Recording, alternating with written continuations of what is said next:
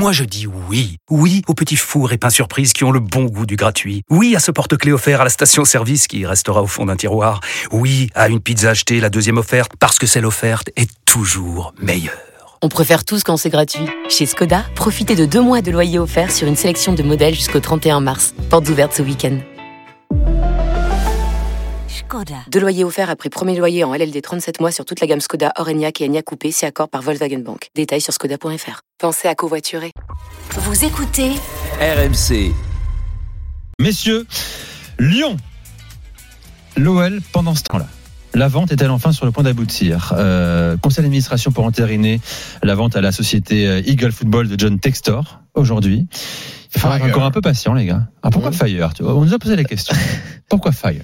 Parce que je l'imagine virer tout le monde. façon, Un façon peu à la Trump, quoi. C'est ça Ouais, c'est ça.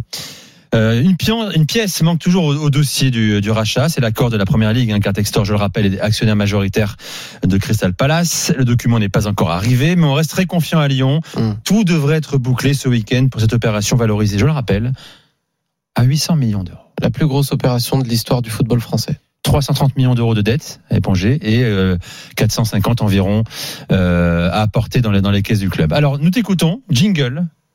Sofiane Zouri. Sofiane n'a pas dit euh, Anthony Lopez. Parce qu'on On a parle de dit gardien de but. Hein. euh, On parle pas de chauffeur autoroutier. hein. Sofiane, euh, l'OL n'est pas prêt à être vendu. Pourquoi? Oui, parce que j'aimerais rappeler euh, dans ce rachat qui traîne un petit peu, mais c'est plutôt logique parce qu'on l'a dit, hein, on parle d'un d'un achat euh, qui se valorise à 800 millions d'euros environ, donc c'est le potentiellement le plus gros rachat d'un club français euh, dans l'histoire. Je rappelle que c'est un achat qui se fait quand même dans la précipitation, ou en tout cas qui n'était pas prévu. Parce que euh, IDG et Pathé, donc qui étaient les actionnaires de l'Olympique Lyonnais, ont décidé de revendre leur part en mars dernier. En tout cas, ils l'ont annoncé en mars dernier, donc euh, c'est assez récent. Dans ce contexte-là, Olas n'avait pas prévu cette situation, donc euh, il faut il faut le dire avant de, de développer la vie. Pourquoi l'OL n'est pas prêt pour moi à ce rachat? Il en a certainement besoin, mais il n'est pas prêt parce que quand on dit le club est valorisé à 800 millions d'euros, ça met en avant quand même que d'un point de vue structurel, d'un point de vue euh, des murs, des bâtiments, de ce que l'OL a construit, le grand stade et puis euh, toute euh, l'OL Arena qui est en construction à côté, euh, tout le complexe autour de, du, du club, il y a un gros travail qui a été fait à ce niveau-là. Mais est-ce que ça suffit? Pour un investisseur pour qu'il puisse monter un projet cohérent Je pense qu'on oublie très souvent qu'un investisseur, il a aussi besoin d'avoir des process clairs en termes sportifs. Et quand on regarde ce qu'est l'OL d'un point de vue sportif aujourd'hui, c'est sincèrement une catastrophe. D'un point de vue structurel, un directeur sportif, un directeur du football en échec. Euh, D'un point de vue de l'effectif en lui-même, bien sûr, il y a beaucoup de choses à revoir également. J'irai même vers la cellule recrutement euh, qui est insuffisante et ça, ça a été assumé par euh, Jean-Michel Aulas qui considère qu'on n'a pas besoin d'avoir 50 recruteurs pour recruter. On a vu les recrutements derniers euh, que ça pouvait être mis en cause. Euh, il y a également le département data qui est euh, défaillant aussi du côté de l'OL. Donc il y a tout ça à reconstruire. Et j'espère que John Tex- Textor, pardon, ou un autre d'ailleurs, quand il rachètera le club, a bien conscience qu'il y a de multiples chantiers dans ce club et qu'il va pas falloir prendre à la légère cette chose-là pour pouvoir réussir. Il y a aussi la façon dont tu définis l'Olympique lyonnais. Aujourd'hui, c'est quoi l'Olympique lyonnais? Est-ce que c'est un club familial? Est-ce que c'est un club qui est ouvert sur des pratiques euh, étrangères? Est-ce qu'on sait exactement ce qu'est l'Olympique lyonnais? Parce qu'on parle toujours de culture de ce club-là, mais en réalité, elle est beaucoup plus floue qu'on ne le pense. Euh, et, donc l'un des, objectifs pardon de Jean-Michel Aulas qui était de rendre un club pérenne, il est en partie réussi. Mais la réalité aussi, c'est que pour moi, le club n'est pas prêt d'un point de vue sportif à accueillir un investisseur qui vient et qui met de l'argent et qui fait fonctionner euh, le bébé euh, assez rapidement. Aujourd'hui, je crois qu'il y a énormément de chantiers avant de le faire et je suis quand même pessimiste par rapport à tout ça. Sofiane, euh, je comprends ton inquiétude parce qu'il y a de quoi être inquiet, notamment sur euh, l'identité euh, du racheteur. On voit qu'il y a des problèmes un petit peu à Botafogo notamment, qu'il y a des retards de paiement, qu'il y a ce genre de, de, de petits de petits signaux d'alerte qui en général te font dire bon, ça sent un petit peu mauvais. Après, là où j'ai du mal, à- sur le sur l'investisseur, sincèrement, on peut. en- C'était un autre débat. Voilà, ouais. Là où j'ai un peu du mal à te rejoindre, c'est que regarde, on va prendre de, les deux cas les plus emblématiques de rachat euh, en, en Ligue 1.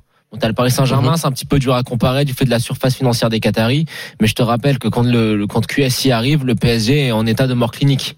État de mort clinique avec un effectif qui ne vaut plus rien, des justement des process en termes de direction sportive qui qui qui étaient totalement inexistants. La même chose à l'Olympique de Marseille. Quand McCourt arrive à Marseille, tu regardes la qualité de l'effectif, ça fait peur. Tu regardes comment le club est géré et comment le club recrute, ça fait aussi peur. Et je pense que justement là, t'as- le constat te fait mal. Je veux pas rem- rem- remuer le couteau dans la plaie, mais Bon, c'est vrai que l'OL est malade. L'OL, il y a rien qui va. T'as euh, t'as des guignols qui, qui, je dis guignols parce qu'on est à Lyon, mais t'as des t'as des gens qui sont totalement incompétents, qui sont au poste de décision. Ce serait pas le moment, grâce à cet investisseur-là, de justement dire, comme t'as dit en préambule, you're fired, et puis de de de de, de, de tout changer.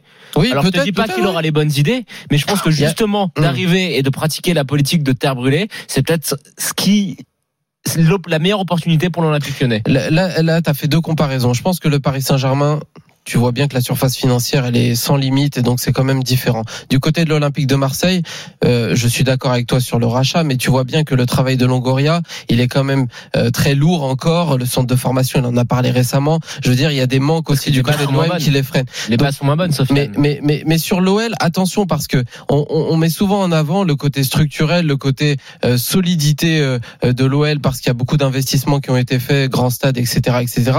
Mais ces investissements, elles te coûtent aussi de l'argent. Et donc ces investissements qui te coûtent de l'argent, il va falloir faire rentrer des revenus et ne pas oublier comment tu fais rentrer des revenus. Avant tout, c'est en ayant une politique sportive qui fonctionne. Et aujourd'hui, attention à Textor, s'il s'entoure mal, parce bah que j'ai entendu quelques quelques, S'il fait quelques comme noms ma courte avec, Voilà. euh, avec Jacques Henry, mais ça peut ça peut aller très vite dans le mur parce que au-delà du fait de rembourser des prêts etc ça ne rentrons pas dans ces détails-là rentrons simplement dans l'idée de se dire le mur les murs la, la pierre euh, tout ce qui a été construit de l'OL, évidemment qu'il faut le mettre en avant, mais ça suffit pas pour faire un grand Et- club pérenne sportivement. Non, mais sportivement, c'est- une ça catastrophe. fait partie du patrimoine. Et après, tu posais une autre question. Tu disais que tu avais du mal à définir ce qu'était l'ADN Mhm. de l'OL. Je pense que quand on est supporter d'un club, c'est toujours peut-être un petit peu plus difficile de prendre du recul. Mais moi, d'un avis très extérieur, je te dirais l'ADN de l'OL, c'est un mélange entre des joueurs formés au club et des superstars brésiliennes. Historiquement, ce qui a fait le succès de l'OL, on peut dire que c'est ça.